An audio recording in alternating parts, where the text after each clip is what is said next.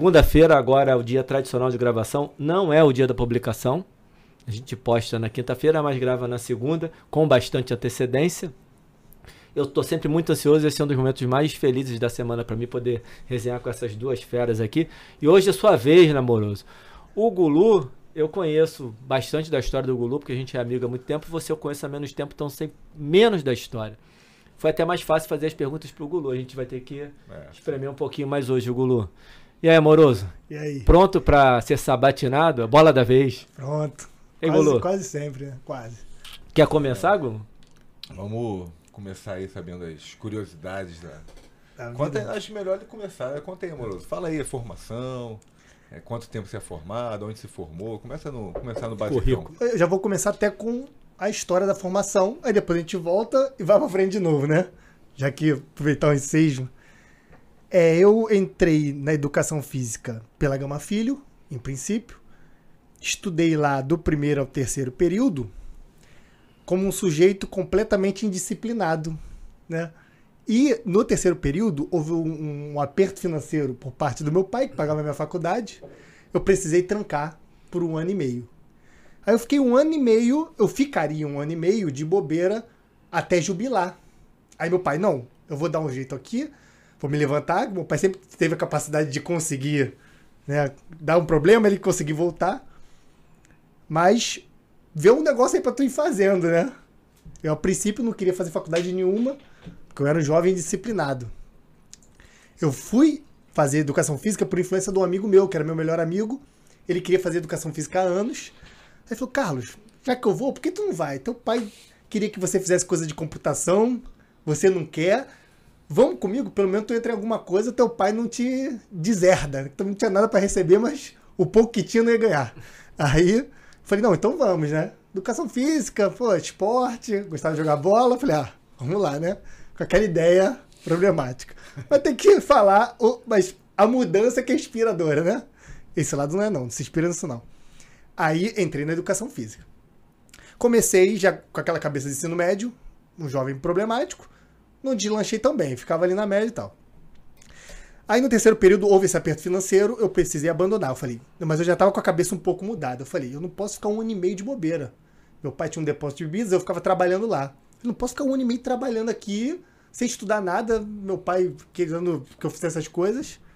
Eu falei, quer saber, eu vou fazer um- uma provinha para Faetec, para Cefet, para fazer uma coisa técnica, que eu já vou trabalhando com alguma coisinha, aí eu já faço um dinheiro e volto a pagar minha faculdade, né? Pelo menos em casa não precisava contribuir, dava para pagar a faculdade com alguma coisinha, um estágio.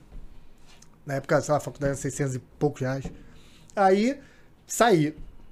Aí tranquei a faculdade, aí fui fazer a prova pra, pra FETEC, não estudava nada, aloprado, mas consegui passar, né? Tinha, eu acho que 12 vagas, passei em nono, sem estudar nada. Não- sempre, né? sempre um problemático, problemático, mas assim, tinha, consegui entender a lógica das coisas, aí passava, né? Aí fiz quase um ano e meio de FATEC, ia direitinho, já já estava um pouco mais focado. Aí projeto final, desenhar um, eletrotécnica, né? desenhar um- uma estrutura elétrica de um apartamento. Aí o ruim de desenho, né? Tava já chateado de fazer aquilo. Aí meu pai, ó, clareou. Vamos voltar à faculdade? Eu falei, bora. Cadê? Nem terminei e não me formei em eletrotécnica. não terminei o projeto final. Ah, tá bom, voltei. Mas aí eu já voltei por esse, essa pressão material da falta. Eu senti falta de estar na faculdade eu já voltei como outra pessoa. Outra Falei, não, agora parar de palhaçada. E na eletrotécnica eu também me foquei mais, mais dificuldade de me locomover até lá. Comecei a levar mais a sério a vida no geral. Aí voltei pra. Quando eu voltei, eu já voltei outra cabeça. Primeiro que eu não voltei com a turma que eu entrei, que era a Patotinha e nem com esse melhor amigo que também era aloprado. Aí voltei em outra turma. Aí já voltei mais focado. Voltei estudando, voltei prestando Que atenção. Caraca, eu entrei em 2008.2. Aí fiquei um ano e meio. Aí voltei, eu acho que 2010.1, se eu não me engano. Fiquei quase um ano e meio. Quando ia jubilar, eu entrei. Aí, já estudando, já focando mais, comecei a gostar de fisiologia. Aí comecei a tomar tino pra coisa. Aí prestei atenção, comecei a tirar notas melhores. E depois, aí comecei o estágio, né? Comecei a estagiar, estagiei na Proforma, que vocês ah, ah, trabalharam também, estagiei na Bodytech. Aí já estava estudando, já comecei a, a, me focar mais, lendo os livros, encontrei professores muito bons. Diego Spinelli, Bruno França na Bodytech, Diego Spinelli na Proforma. Compartilhei sala com o André Leta durante o tempo, com o Marcelo de Freitas também, durante um certo tempo. Duas, duas pessoas assim espetaculares de trabalhar. Sim. Fora o conhecimento, a generosidade como profissionais. Sim, coração bem grande, deixava a gente tranquilo, Saudade fazer pergunta do Freitas, respondia. cara, porque o Leto eu falo direto. com ele de vez em quando. Pô, ele é Feita demais. gente eu gosto daquele cara demais, ele é sinistro. Aí Marcelo fez na Bodytech, então eu tive bons professores que foram me botando no caminho, eles eu- aí eu fazia uma coisa que todo estagiário deveria fazer. Eu colava nesses caras, mano, eu perguntava, se a sala tivesse cheia, eu rodava a sala. Dia que tá vazio, atendia, eu era express na Bodytech, né, ficava fazendo os circuitos. Aí colava no Bruno, tava tranquila a sala. Ficava perguntando uma coisa atrás da outra, uma coisa atrás da outra. dá, dá, dá, dá. E ele me arguindo, eu perguntando, ele mandando de volta. Eles fizeram esse projeto dialética comigo. Eu não sei se eles têm esse entendimento que é o processo de dialética, mas eles faziam. Diego Spinelli também sugando a alma dele, perguntando, perguntando ele, ó, procura isso, não vou te dar a resposta. O que, que tu acha disso? Ele ficava me socratizando ali, me perguntando para eu poder entender. Aí eu já comecei a estudar muito, aí fui um bom estagiário, né? Modéstia à parte. Aí fui contratado na Bodytech e na Proforma, na época. Aí comecei a trabalhar com a coisa e a coisa deslanchou, né? Esse negócio eu, me lembrou que eu tinha um fisioterapeuta que eu perguntava pra ele alguma coisa, aí ele, primeira coisa, pô, eu ficava puto na época, mas eu- Aí ele perguntava, a primeira coisa ele me fazia uma outra pergunta, ele falava assim, o que, que você acha? Quer dizer, ele não queria entregar a coisa, aí, aí eu, pô, eu tinha que fazer aquele esforço, né? Era isso que ele Era, me fez bem, que aí eu Provocação. pensava, é, provocava, eu pensava, aí depois ele fazia, falava, e aí eu falava de novo, aí rolava uma dialética sem. Eu mesmo também na época, né? o Amoroso falou um negócio ali, que eles talvez nem soubessem, mas acho que tem muita coisa que se faz Sim. por uma formação que tem uma base na filosofia mesmo quando não se sabe e por uma às vezes de forma até intuitiva que você vai para esse caminho até porque os fenômenos vou, vou, vou dar um pitaco aqui no, na área de vocês mesmo na filosofia os fenômenos mesmo da dialética da poética da retórica eles já estavam lá e alguém chegou e conseguiu Codificou, né? codificar É. os fenômenos já existem eles já estão aí a gente só tenta entender É, só demos os nomes, os nomes, os nomes foram dados, né? Porque o, o- a dialética, a poética e a, e a retórica estão naturalmente na nossa vida. Na Então, vida, nas esferas. E só. Tá sem água? Esqueceu o copo lá? Tá aí? Beleza. Aí você já falou da filosofia aí, né? Você não, você não É. consegue fazer, contar a sua história sem incluir socratizando, a fazer uma, dialética. uma pergunta. Então manda brasa. Provavelmente vai Que ser mais ou menos na linha que eu ia não, fazer. não, acho, não, acho que não, não sei. É, que eu queria que você de repente fizesse um esforço de, de, de lembrar como era a sua cabeça quando você se formou, né? O que que você sentiu, as dificuldades. Como Muito que melhor foi que a minha esse- pergunta. Como que foi esse processo aí de porque você falou da época de estagiário, né? Então aí teve uma hora que você teve que, né, bom, me formei, né? O que que você pensava? Como que você resolveu o teu problema ali? Qu- Quando eu tava perto de me é, formar, eu já tinha aquele desespero. Preciso ser contratado para ser professor de sala. Eu tenho que ser contratado. Porque eu preciso começar a trabalhar, preciso começar a ter experiência, a dar personal, preciso desse. Aí eu fiz de tudo no trabalho, né? Trabalhei bastante, cheguei a trabalhar três dias de carnaval, substituir professor. Aí eu tinha, graças a Deus, nesse período já mais maturidade, um posicionamento de sala que eu conseguia entre aspas, deixar o professor tranquilo. O professor, não, vou ali, no outro andar, o Carlos, ele, ele assume como semi-professor, né? Já consegui, eu falei, pô, eu tenho que me posicionar de uma forma como professor, até para ser contratado. Já tinha já essa, esse, o medo também ajudou a mim. Até porque ninguém pega o diploma, aí se transforma em professor. É, É, mais sim. pro- engraçado, né? O cara é estagiário, estagiário, estagiário. né? Aí ele vai dormir na terça-feira. Estagiário, acorda na quarta de manhã, vai na faculdade, cola grau, pega o diploma e virou professor. Professor, Não é assim que é. acontece. Sim. Então, você- esse processo faz parte de já adotar essa postura e já entender que você é um professor em formação. Bacana. E aí você foi para essa luta. É graças aos professores também que foram me dando dica, pô, se posiciona assim, cara. Você tem uma boa postura, E eu fui ouvindo, né? Porque apesar da gente ter uma, né, uma certa bronquinha de, de saber as coisas, né? A gente também tem que ouvir os caras têm experiência. Eu sempre ouvi, sempre fui muito curioso.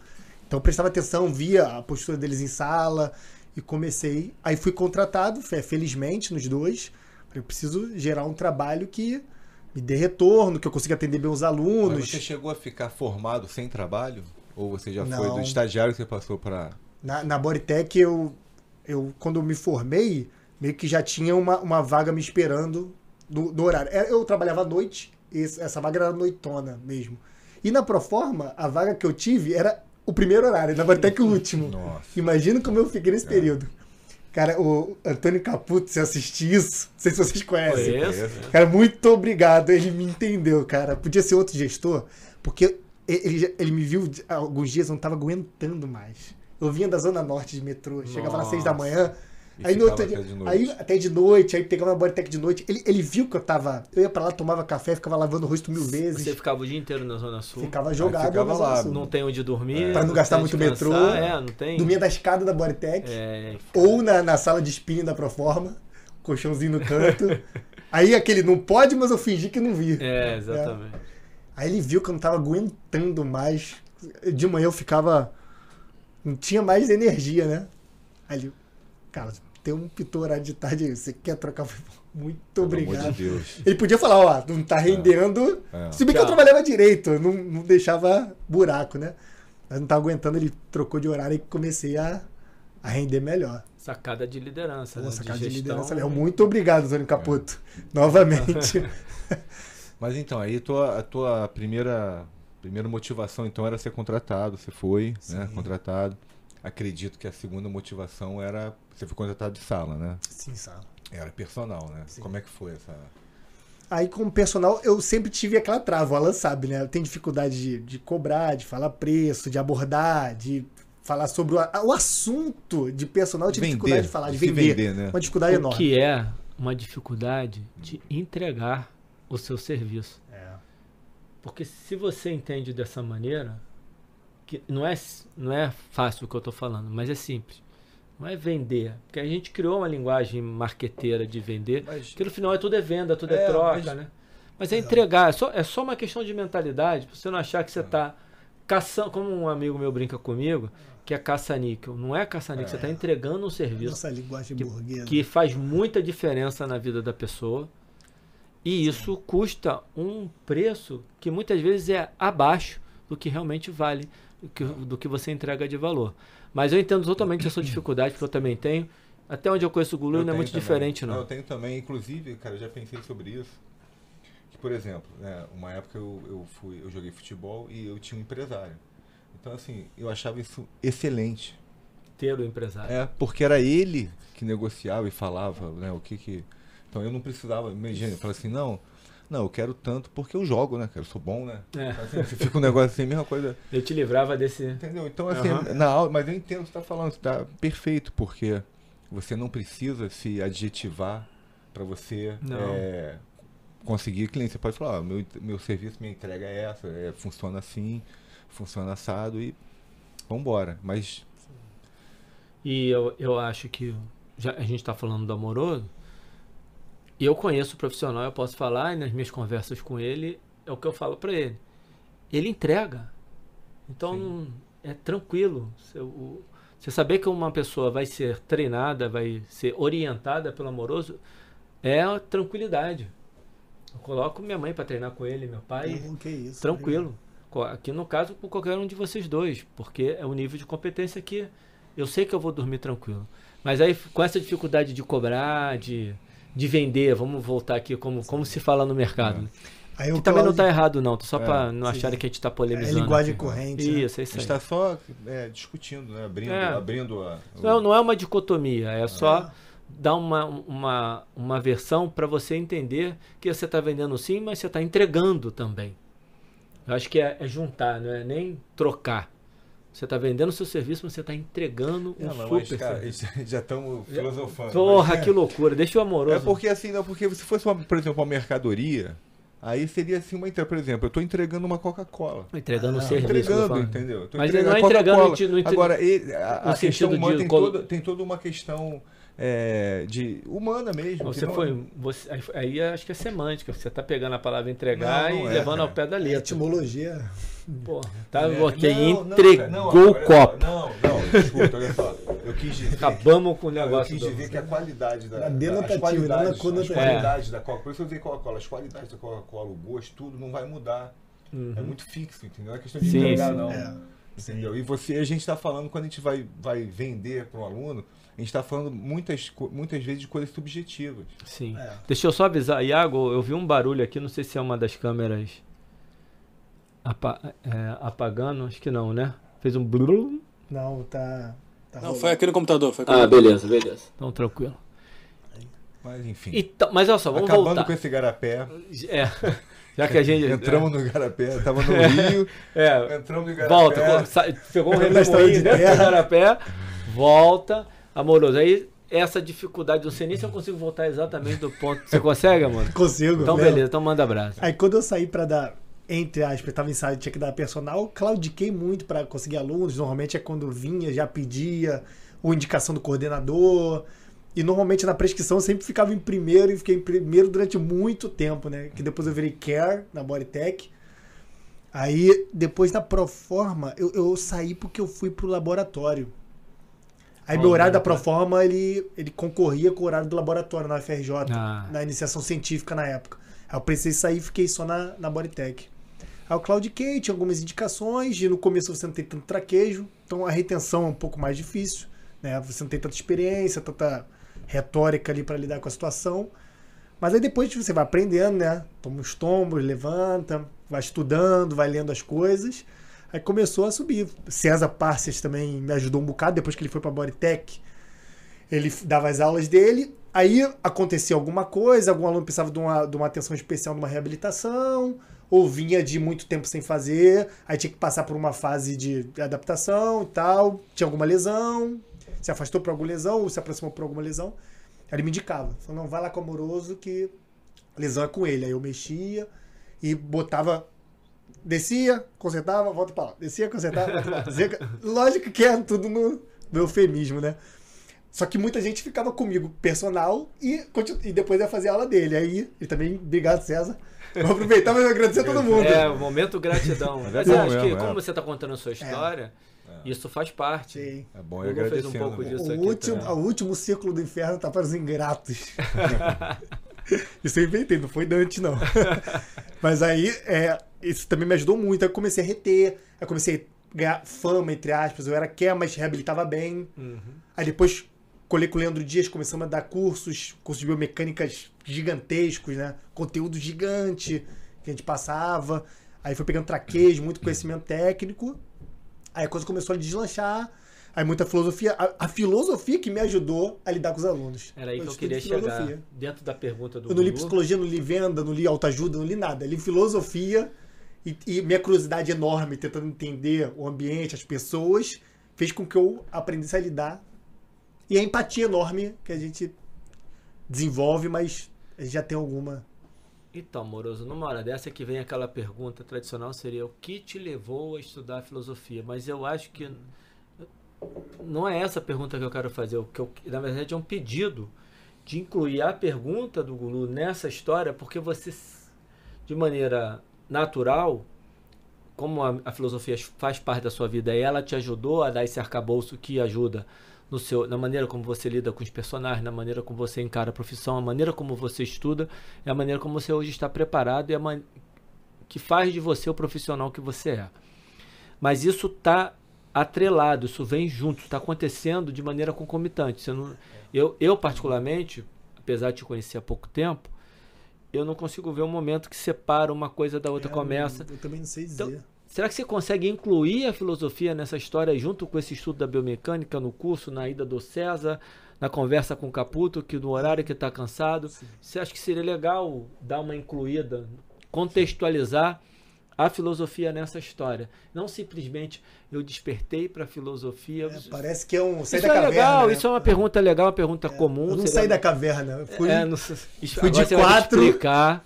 Você ainda que- assistindo, não chega lá. Você vai ter que explicar o que é, que é sair da caverna. Explica rapidamente o que é sair da caverna, porque é sacanagem pro pessoal que está assistindo. O mito da caverna, se eu não me engano, tá no livro 4 da República Acho do é Platão. sete. 7, né? E ah, também não É, tem certeza. eu acho que é o- Ou 4 ou 7, então. Se eu ler um dos dois. É o livro dos dois. Tá no livro da República do Platão. Ele explica sobre a, a, a, a saída do mundo das, das ideias ilusórias, né? Do, do conhecimento ilusório, internet. do não tangível, para a gente se despertar para o conhecimento da realidade, do bom, do belo, do bem, e ascender até o conhecimento real, digamos assim, ideal ao bem, né? E saímos da caverna para entendermos a realidade, né? E, e a verdade, né? Ficando assim, bem porcamente, mas bem Não, por bem cima. porcamente não, bem tecnicamente. É, foi até, é, É. é. Mas vocês sabem o que é bem, o que é bom, o que é. Isso aí. Isso aí depois a gente entra, né? Esperem um pouco Ela na formação. Essa batata tudo. quente. Não, explicou bem, explicou bem.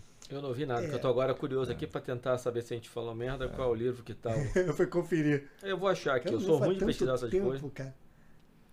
Eu tive duas fases de leitura de filosofia, né? Foi a fase bagunceira, novo, e agora a, a nova fase ordenada. Então, eu meio que deixei a fase antiga pra trás pra poder ordenar. E a- é, o mito da caverna é muito rico, né, cara? É. Dá pra você falar de muitas maneiras. Eu gosto bastante de falar que é, que é quando o Platão falava que as pessoas dentro da caverna era para ele estava falando sobre a matéria, né? Que a matéria se corrompe e ali que, que o que o Platão falava que é, por exemplo, a verdadeira é, vamos botar um cavalo, né? o verdadeiro cavalo era o cavalo O cavalo era o ideal. cavalo ideal. E os outros cavalos, um ia ter, um, um ia ter uma perna, outro ia, ia morrer, enfim. Então ele falava dessa coisa do fluxo, dos sentimentos, né? da, da coisa da terra mundana, né? Dessa, Sim, desse fluxo. Coisa de, de Heráclito e Parmênides também já discutiram isso. sim. E ele falava que a saída para isso era aí sim a, a, sa- a saída, a luz da caverna eram, eram as ideias, né? Era o, era o belo, o verdadeiro, o bom. sim. Eu, eu tô longe de ter um entendimento. Arete, né? Achou aí? É livro 7. A 7? É. Eu tô longe de ter um Tá entendimento que eu ache realmente completo. do- de- já li três vezes. E, e o pouco que eu acho que eu entendi é, Tem que pegar comentário. é desesperador. Você É. tem que. Eu, todo mundo que começa a ver alguma coisa de filosofia, eu com pouco conhecimento que eu tenho, falo, cara, lê isso aqui. Até quem para quem não tá buscando filosofia, quem tá só dis- fazendo a discussão política e tal, falando de educação, lê aqui, lê o. Vende até separado, só o Vende. livro sétimo, é. E é É porque, pequenininho, é porque cara. aí você pode falar das É que não é fácil de né? ler. É, é rápido, mas você, você tem que reler, tem que ler com calma. É, é rápido, entre aspas, né? Seria rápido se fosse uma leitura normal, mas não é.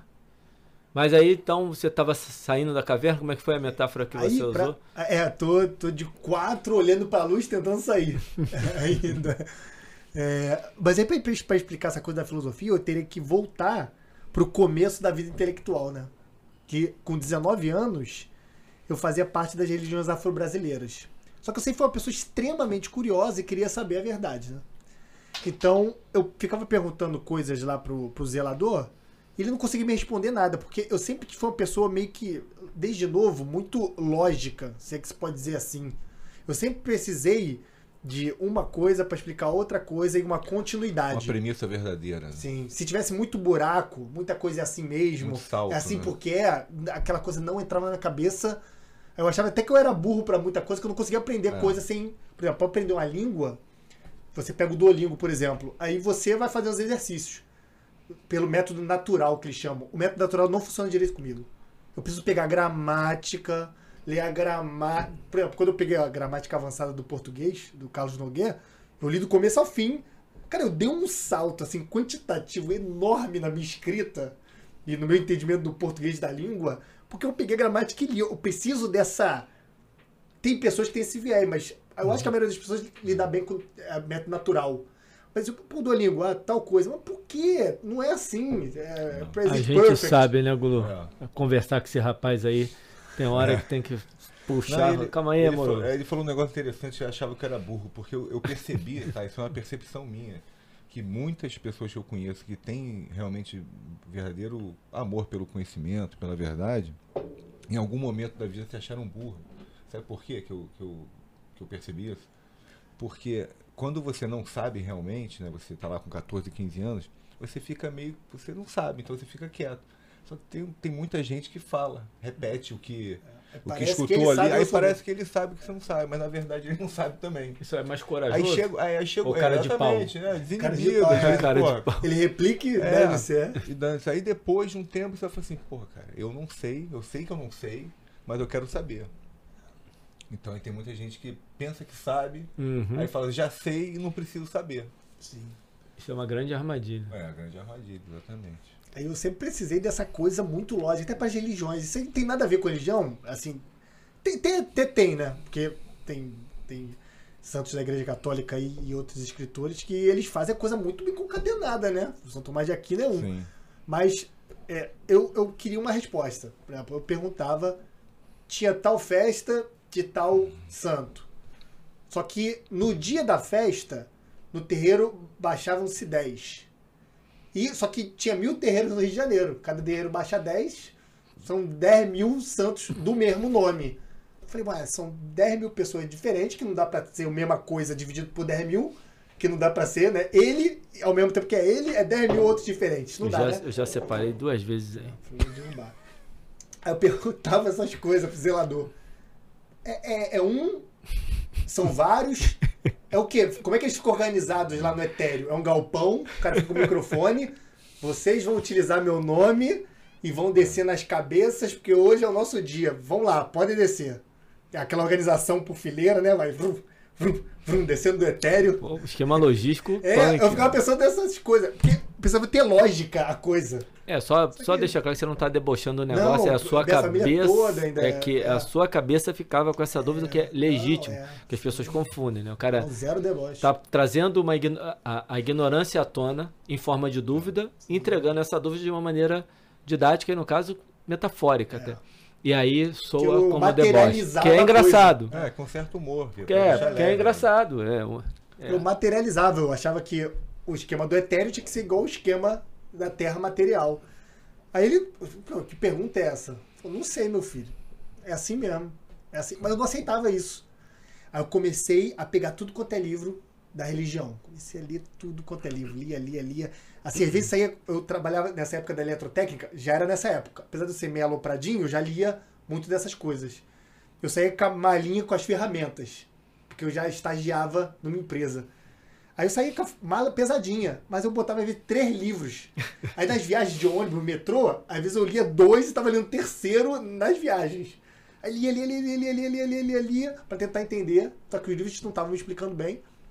Aí um autor ou outro dava uma arrumação melhor no etéreo. Falei, pô, isso aqui tá melhor, porque tá dando uma, uma concatenação lógica ali, né? Uma sequência que eu consigo entender melhor. Aí fui migrando, né, de afro-brasileira para kardecismo, que eu achei mais lógica, que tinha o esquema do etéreo, tinha o esquema da reencarnação, dos planetas, da evolução e tal. Aí dali pulei pro ocultismo, que era aí que o Gulo falou, porra, tu pulou já pro pior, né? Que aí é corpus hermético, esse tipo de coisa, que é a base assim da, da, da explicação, muita metafísica.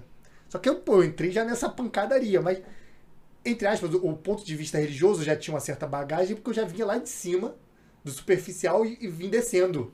Vim por camada mesmo, né? Não, não dei pulo. Eu vim, vim, vim por mais difícil, aí cheguei lá no Corpus Hermético. Aí no Corpus Hermético, que eu tenho livro até hoje lá em casa, tá, nem se edita mais, tá até valendo dinheiro bom, né? O livro, guardei de recordação. Aí tinha é, passagens filosóficas atribuídas a Hermes Trismegisto, né? Não sabe nem se existiu ou não. Aí eu falei, cara, que interessante isso aqui, que era a filosofia do, do, do Hermes, né? Trimegisto, né? Eu falei, cara, que interessante filosofia, nossa, que coisa boa, cara, coisa interessante. Eu falei, porra, muito bom. Pô, isso aqui me deu respostas melhores do que o que tava me dando antes, né? Aí eu falei, pô, vou continuar nessa seara. Aí peguei o Santo Agostinho, né? Pô, não devia ter feito isso, mas não sabia. Aí fui Confissões e esqueci o nome do o outro, que, que é ele é o filho dele, né? É, ele conversando com o filho dele, esqueci o nome.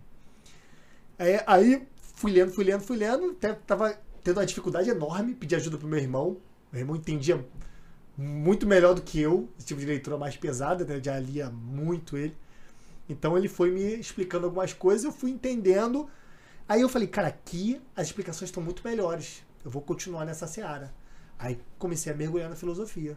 Isso comecei com 19, aí fui lendo isso aí direto até meus 20 e poucos, aí depois dei uma parada na faculdade. Aí fiquei um tempo sem ler filosofia, mas começou a coisa aí. Botou a história de um negócio. Acabou É. respondendo como Então, se fosse a pergunta do que te despertou. Mas tu Exatamente. foi fundo ajudou, no tá? negócio da, da metafísica. Fui, né? fui. Quase cheguei no René Guénon. Que idade Foi- isso, Aí eu ia morrer, É, ia é. morrer. Eu tenho um, um AVC. Que idade isso? Foi dos 19 Olha só, que doideira. até os 20, 23. Isso dá um. Eu li, eu, eu sei até quantos livros eu li de, de religião. 105. Nossa Porque eu juntei todos numa caixa. Depois que eu. Que, que eu fui estudante, estudante, estudante, acabou que eu fiquei meio sem fé, né? Virei agnóstico porque. é, acabou que aquilo tudo eu falei, pô, mas não tá. Eu não achei a concatenação lógica. Esse foi o problema. Talvez se eu mais Tá precisando achar. de uns almoços Eu- com uns o Sidney almoços com o Silveira. Ele vai me explicar a lógica. Eu quero fala só a lógica, que a metafísica eu, eu sei alguma coisinha assim. Eu quero a, a lógica metafísica. Aí é, eu separei, depois eu falei, ah, não tinha mais, mais fé, né? Deixei alguns, lógico. Até o Corpus Hermético, o livro dos mortos do, do Antigo Egito, umas coisinhas assim melhores, aí guardei. Aí juntei aquilo. É, guardei alguns, né? Foi 105, deixei outros em casa. Juntei em caixas, dei tudo pro sebo. Aí foram todos embora os os livros de religião. Dei um ou outro pro meu irmão também, que ele continua. Seu irmão é mais velho? É, tem 35. Tem 33. Como é que é essa relação, irmão, pai? Pô, Como é é- que é a história, a influência? Porra, Essas coisas são legais de, é, de saber. até- por exemplo, eu, eu, eu, eu sei que eu fui privilegiado nesse ponto. Não tem nem como falar que não. Porque quando você é criança, você até. As pessoas que a gente se espelha costumam falar isso. Você é- é um papagaio do que quem tá perto de você faz. A Então. Você precisa dar o exemplo materialmente. Eu, tava, eu dei até uma aula de desenvolvimento motor numa pós do Instituto de Neurociências, que eu falei isso. Eu mostrei vídeo de tribos africanas ensinando as crianças a fazerem as coisas. Como é que ensinavam? Quase nada oral. Dava as coisas na mão das crianças, ou ia com as crianças fazendo do lado, as crianças iam. Criança de 3 anos com um facão na mão, arrastando no chão, andando atrás. E tá o pai cortando mato. A criança tá olhando. Ela vem e joga o facão no mato. O pai não tá falando nada. Tá a criança jogando o facão no mato. Aí vai crescendo. Tá o pai. A criança vai. Aí só fala, não, assim. Vai. Só um ajuste, um ajuste. Fica livre. Caçar. Ô, deu 13, 14 anos, dependendo da tribo, 12. Bora. Saiu pra Isso caçar. no desenvolvimento motor. É. Aí eu falava É, desenvolvimento Pô, motor. o motor tirou, o Moroso tirou Eu onda. falei isso na aula. Eu pô, abordagem. é, é tão rica que não tem o que falar, né? Falei, é menos ficar gritando com criança. Pô, sai daí, não faz isso não.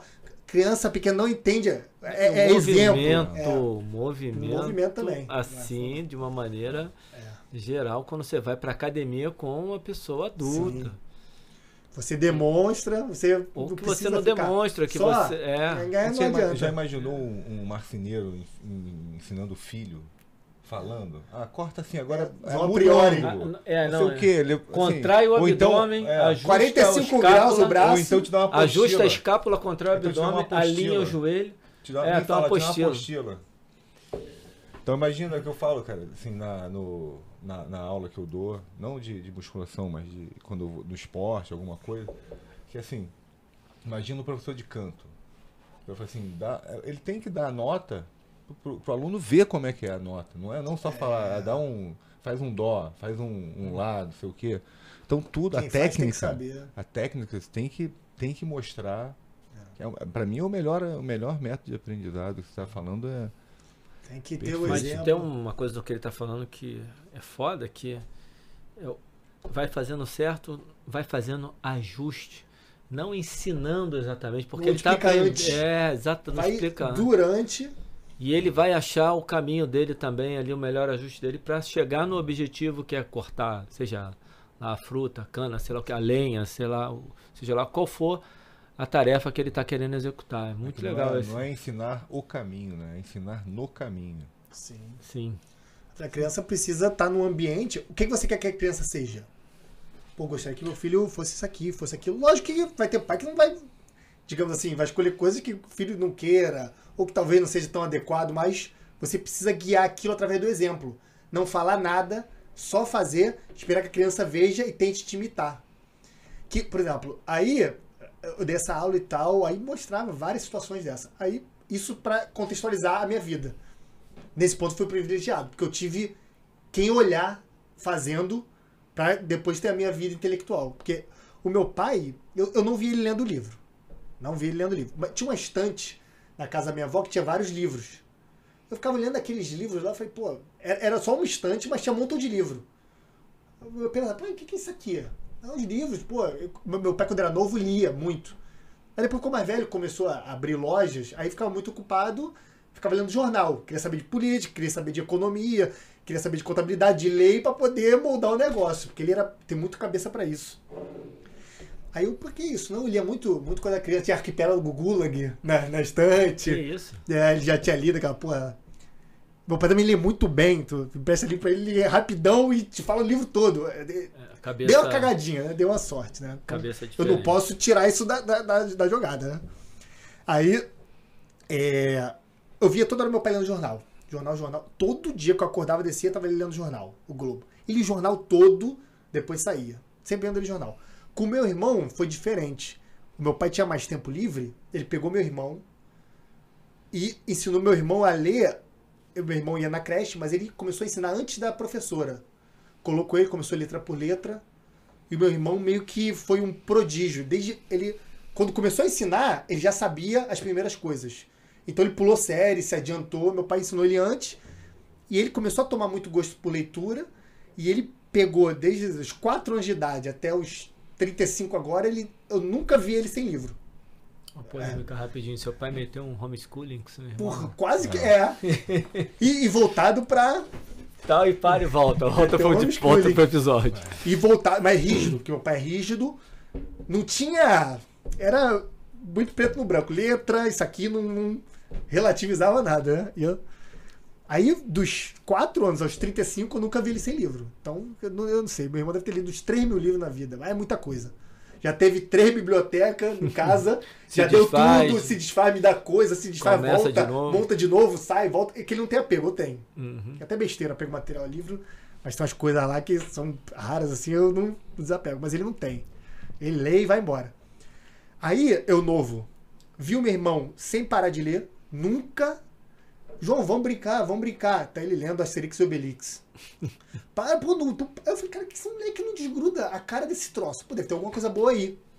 Graças a Deus eu tive isso aí pra ver. E meu pai lendo jornal no sofá, meu irmão lendo Mitos e Lendas, aí meu pai comprou a coleção inteira Mitos e Lendas. Aí meu irmão lia aquela em um, um segundo, lia rapidão aquilo tudo. Eu, cara, que... aí eu peguei o Mitos e Lendas novinho pra ler o Mitos e Lendas. Tinha muitas imagens, aí eu, eu li aquilo. Ali negócio de castelo, tinha muita, muita Barça, tinha aquelas coleções que tinha muita imagem medieval, antiga. Meu irmão lia aquele troço todo. E eu olhava aquilo, ficava olhando as imagens quando era criança. Depois comecei a ler.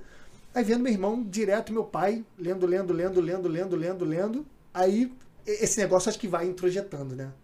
Vai introjetando e tu acaba. Fala, eu, eu aloprei, eu fui um jovem muito aloprado, não lia nada durante muito tempo. Mas parece que tá faltando alguma coisa. Você tem que voltar ao que você é, digamos assim. Meu pai e meu irmão são aquilo. Eu, eu tô fora desse, desse escopo. É meio que. Parece que é um negócio que fica te puxando.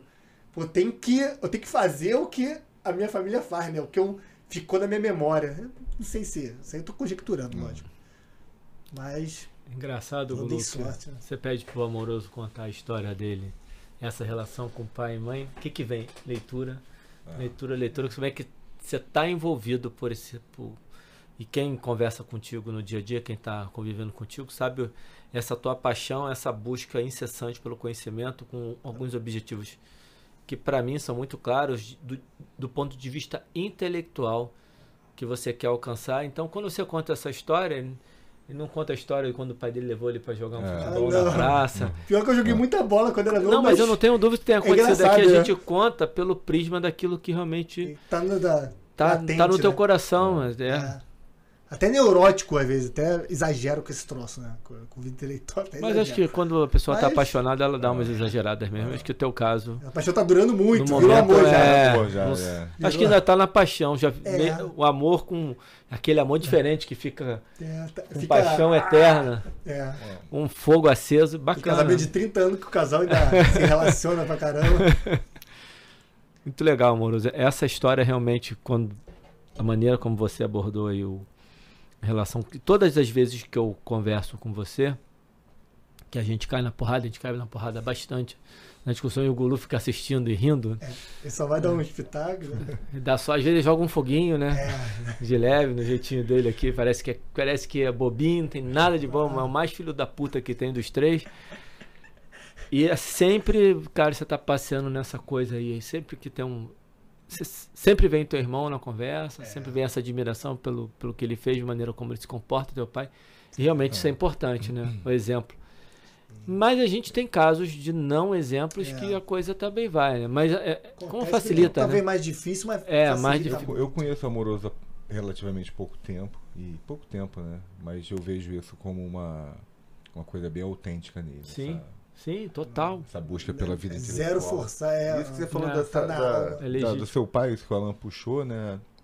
Parte, a psicologia explica em parte isso como o inconsciente familiar, né? Foi o que você puxou no início, né? A gente vive a vida dos nossos pais ali e aquilo é introjetado na gente sem que a gente queira, né? E quando e, e, às vezes tem que tomar cuidado porque vai coisa boa e vai coisa ruim também. Sim. Por isso que a psicologia trabalha essa parte do inconsciente familiar, tem a constelação familiar, tem o, o Zonde que trabalhou muito em cima desse tema. Que é isso, porque você pega as coisas boas e as ruins, né? E aí lá na frente é que você vai ver, às vezes você está tá tomando uma atitude que você fala, cara, é igual meu pai. Né? Eu era mais coleriquinho antes e agora eu tô muito mais tranquilo. Você vê que essa coisa é engraçada, cara, que às vezes até você vê, às vezes até o bebê, ou a criança de dois, três anos, às vezes começa a gostar de um alimento que, o teu, que você gostava, um jeito de sentar, um jeito de Salada, assim, sou viciado em salada e meu pai, a minha comida preferida é salada. Uma coisa nada a ver. Quem é uhum. é que comida preferida é salada? Minha comida preferida. Uhum. Eu vou na churrascaria, eu encho de salada. Depois eu como carne. Eu adoro salada, viciado em salada. Meu pai adora salada. Quase quem que vocês conhecem que é, é. viciado em salada? É, é, coisa de, é muita coisa dele, com certeza, nesse ponto. E vem, vem mesmo. E amoroso, acho que pra gente. É. A gente, obviamente, se demole fica aqui é. mais horas falando sobre essas histórias.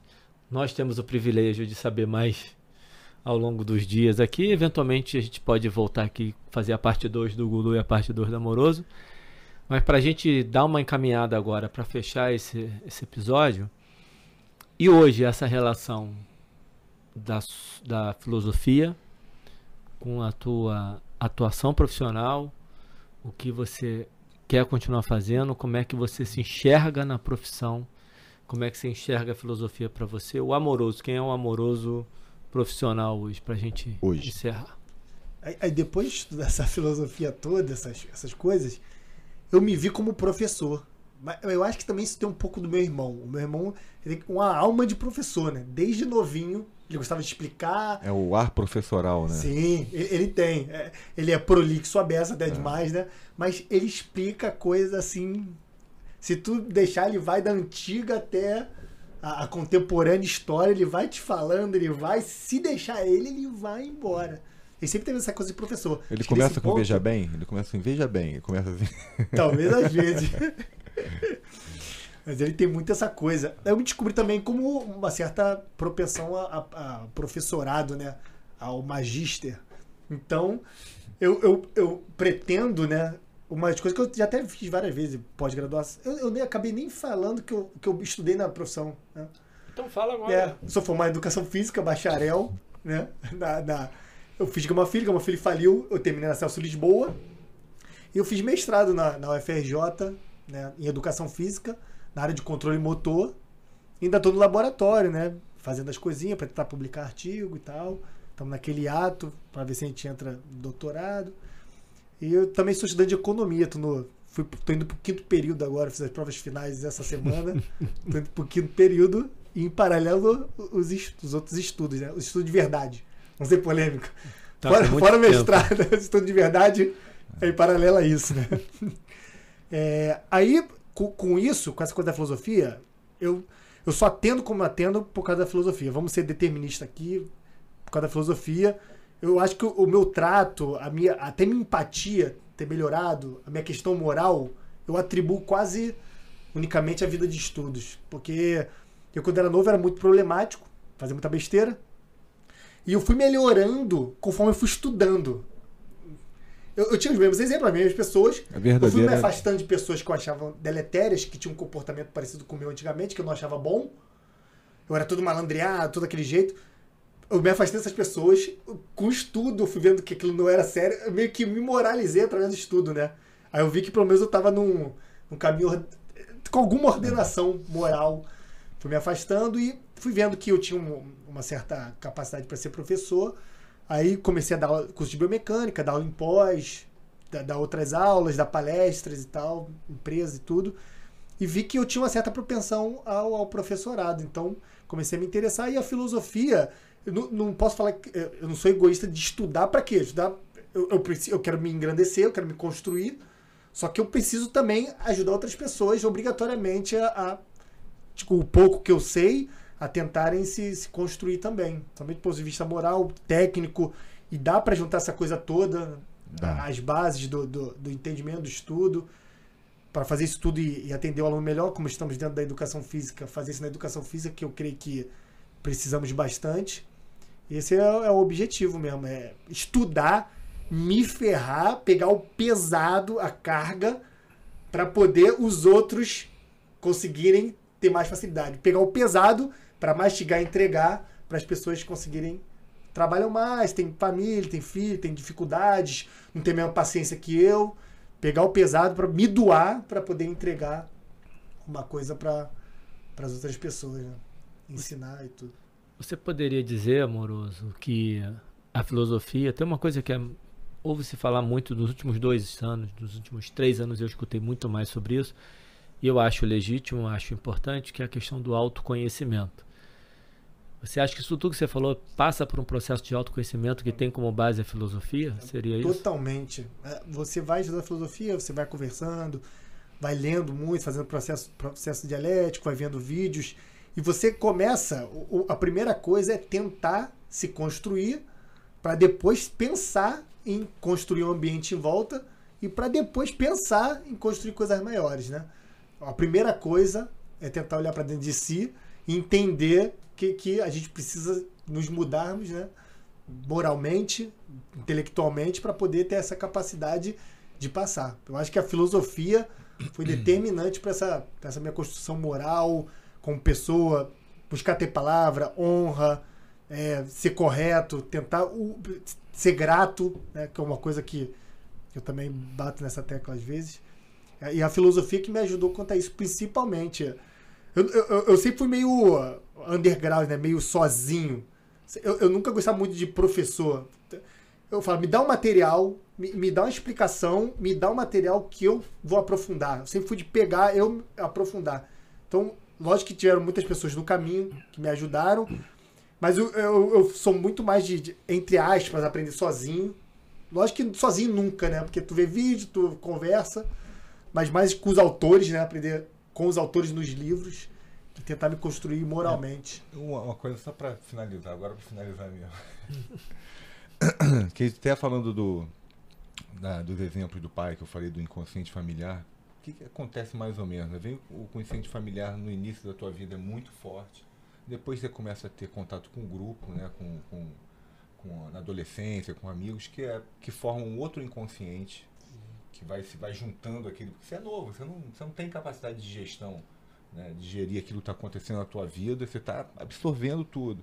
Vem faculdade, chega uma hora, chega uma hora que aquilo tem que ser absorvido, tem que ser analisado, vamos dizer assim. E aí é o que, o que a filosofia ajuda muito, porque você vem com, com toda aquela carga familiar, de grupo, que você não digeriu bem, chega uma hora você começa a estudar. Tem outros meios, tá? Eu tô falando deterministicamente, como o Amoroso falou, da filosofia, porque também é um caminho. E aí você entende, você começa a entender aquilo e aí você vai né, consertando as arestas. E, e, isso faz parte, porque se você não deixar, se você deixar, vai ser o inconsciente é, familiar, depois adolescente de grupo, depois faculdade, depois mercado de trabalho, e você vai, vai sendo levado na maré. Caralho. Acho que é meio que uma, uma âncora para você meio que olhar e falar assim, não, tem um, um panorama melhor. Sim. Tentar comparar a atitude do teu pai, da tua mãe, do teu irmão, do teu tio, do teu tio, da tua É. prima, das pessoas que circundam e falar o que que, Das o que, que é bom, o que, seus que é ruim. professores, né, na faculdade, Sim, de médio. faculdade. Chega uma hora que você tem que organizar aquilo. Sim. E a, e a filosofia pode e ser. um- parece que, assim, do ponto de vista geral, eu não sei se estamos indo para um É. caminho no mundo Por- né, dessa organização. Por que, que o, Alan falou do, o Alan falou do autoconhecimento? Como é que você se, se conhece se você não faz uma revisão de toda a sua vida, do que. Que quais dói, foram, né? É, quais foram as Não é suas fácil. influências? Dói, pô. Dói. Dói mesmo. Se se bater, se achar um lixo todo dia, Mas- falar, caraca, mas eu não é- faço isso, eu sou um lixo. Você precisa se achar um lixo várias vezes durante a sua vida. Se você falar, pô, eu nunca me achei um lixo, cara, Não, você tá tudo errado aí. Se você for perguntar. Tem- é, cara, é impressionante pô, isso, é- né? Caraca, eu nunca Tomar, chega um ponto até que você tem que Quando tomar tá- cuidado pra também só não se Não se- achar um lixo. É. comiserar tanto. né? Não, É. porque ah, é muito comum, falar, o que é autoconhecimento? A pessoa fala assim, ah, é, vamos dizer, o que, que eu me conheço? Ah, eu sou preguiçoso. Porra, preguiçoso É. todo mundo, né, cara? É, Só que tem gente que. procrastino, procrastino, É, procrastino. ah, sei o que, eu gosto de viajar. eu gosto- É. Todo mundo gosta de viajar. É por isso que eu quis tocar no assunto, que eu acho que dá, algumas pessoas não entendem, é normal não entender, É. e dá uma banalizada numa coisa que é Sim, muito sim. séria e que eu- você falou aí que, é- que dói. É. Dói. E, cara, eu acabei de ter aqui um- uma ideia que a gente está falando e eu quero finalizar falando um negócio do amoroso. Que a gente nunca contou a história de por que a gente resolveu fazer. Não é o podcast, né? O podcast faz parte de um processo de algo que a gente está construindo. Acho que a gente tem que fazer um episódio contando a história de por que, que a gente está junto aqui. Eu vou finalizar com um pedacinho disso, porque eu tenho uma coisa que eu, eu vou fazer 50 anos ano que vem. O Amoroso tem quantos anos? 33. Eu tô bem 33. longe Eu disso. fiz esse né? ano, setembro. O, o Gulu é praticamente da minha idade, de vez em quando eu confundo, acho até que ele é mais velho do que eu. Ele gosta de fazer essa gracinha. Bom, é bom que tá filmando aqui. Já É, 73, 74. De vez em quando eu acho que ele é 72, né? 1973, nasceu em 1974. Somos da mesma idade, praticamente. O Amoroso é um garoto aqui perto da gente. E eu costumo buscar, eu acho que o mundo atual é importante para pessoas como nós estarmos, Sim, claro, ter contato com as mais experientes, mas sim. uma galera mais nova Também tá em contato com tudo. sempre traz uma coisa que a gente não consegue mais acompanhar. Só que aí o amoroso, ele é um mais novo, velho, Velho pra caramba. de um nível que assusta. Eu tenho a mesma idade que eles, não parece, mas eu tenho a mesma idade que É. eles. Assim, não tô falando experiência, isso aí, mas talvez mentalmente, não sei. Sim. Mas eu, eu não tô nem com essa preocupação, amor. Eu tô Ah, falando do ponto de vista de ser humano, de, de, de inteligência, de capacidade, de competência, capacidade de contribuir. De você, sem fazer nenhum esforço, trazer um monte de ensinamento pra gente no dia a dia, que a gente consegue absorver. Eu, pelo menos, eu tenho certeza que o Gulu também, o quanto você contribui hoje para minha formação profissional com 49 anos de idade. A gente se aproxima e sim tem um interesse também. Essas coisas são muito. Tem um interesse profissional, tem um interesse de amizade, tem um- porque me Quase faz bem. Tudo, né. É bom para mim estar com você, e aí eu fico feliz, é uma companhia agra- agradável, e as pessoas têm muito dedo para falar desse tipo de assunto. E eu, você já me conhece o suficiente para saber que eu não tenho problema com isso. Então você se tornou um grande amigo e uma das pessoas profissionais que eu mais admiro e que mais me ensina hoje no dia a dia. Então por isso que eu fiz questão de ter esse episódio, que, eu, que é o mesmo no caso do Gulu. E por isso que eu fiz questão de ter esses dois episódios contando a história de vocês, que vocês são as pessoas que são as principais nesse projeto. E por isso que a gente precisa depois contar essa história, como é, que a gente se ah, juntou, Uma ideia interessante. como é que mesmo. chega, como é que chega o amoroso, mas cara, assim, obrigado por sua generosidade. Obrigado Algumas pessoas muitas vezes te enxergam como um cara arrogante, É, presunçoso, mas eu acho que é medo. Porque o cara tem que ter coragem para chegar perto de você, porque você é um cara humilde, não parece não, mas você é. Eu sou meio, às vezes, meio mais. Mas um cara expansivo pra caramba. Eu e o Gulu, a gente já andou brincando com isso contigo. Por isso que a gente cai na porrada pra caramba. E cai na porrada, gente, não é que a gente briga, não. É o cai na porrada na discussão, um interrompe Não o outro, pra cala a é. boca, fica quieto, não é isso. E não tem, nunca teve uma briga. e se Não, tiver também vai- um dia, cara, vai passar. Eu acho que nunca vai ter. nem- vai ter. É, eu acho que nunca vai ter. Mas, cara, parabéns, obrigado por você contar um pouquinho da sua história aqui. Eu acho que foi pouco, Pouco, mas claro. também se a gente ficar aqui, a gente não para nunca mais. Gulu, Você É, falta muito. Falta muito. A gente faz, faz Parte 1 igual o Rock 1, Rock 2, Rock 3, Rock Rambo 1, Rambo 2, Rambo 3. Vamos, sexta-feira 13 é que tem mais, mais, mais filme. Mas no caso é uma, é uma má comparação. É, não, essas, essas são mais comparações ruins, não é isso. Obrigado, amoroso. Obrigado, Obrigado vocês. por hoje aqui, por contar a sua história, mas principalmente pela sua contribuição, que eu espero que em breve a educação física como um todo possa entender o peso que um profissional como você tem Muito obrigado. para enriquecer o que a gente faz. Gulu, Não, perfeito, é isso. Como eu falei, não, não conheço o Amoroso há tanto tempo, mas realmente o nosso, a nosso convívio, nós três, é, tem me engrandecido bastante. Eu acredito com vocês também que a gente, né, a nossa troca de ideias é praticamente diária, né? sim, É praticamente diária, às vezes, né? são intensa, vários né? podcasts. Tem dias bem intensos, né? Mas a gente faz isso com o maior prazer, né? Exatamente. É o único grupo, é, eu falo isso, que é o único grupo que não está silenciado no meu, no meu celular. Não Os pode outros- silenciar esse grupo. Os outros, é porque eu, eu grupo, né, É, tem horas, mas é. esse aí eu deixo. Esse tá no meu também. Então tá, é isso aí, tá obrigado, amoroso. Obrigado a você. Até os assuntos Obrigado. que são besteira, eles são besteira do ponto de vista inicial, mas é, eles denotam a É. profundidade É, que a gente quer exatamente. passar. Sempre vai. Galera, sim, Um abraço. espero que vocês entendam um pouquinho do, do, do peso do trabalho desses caras e consigam aproveitar bastante. Amoroso, se despede aí da galera e vamos nessa. Muito obrigado, galera. E esperem por novidades. É isso. Foi. Valeu, Iago.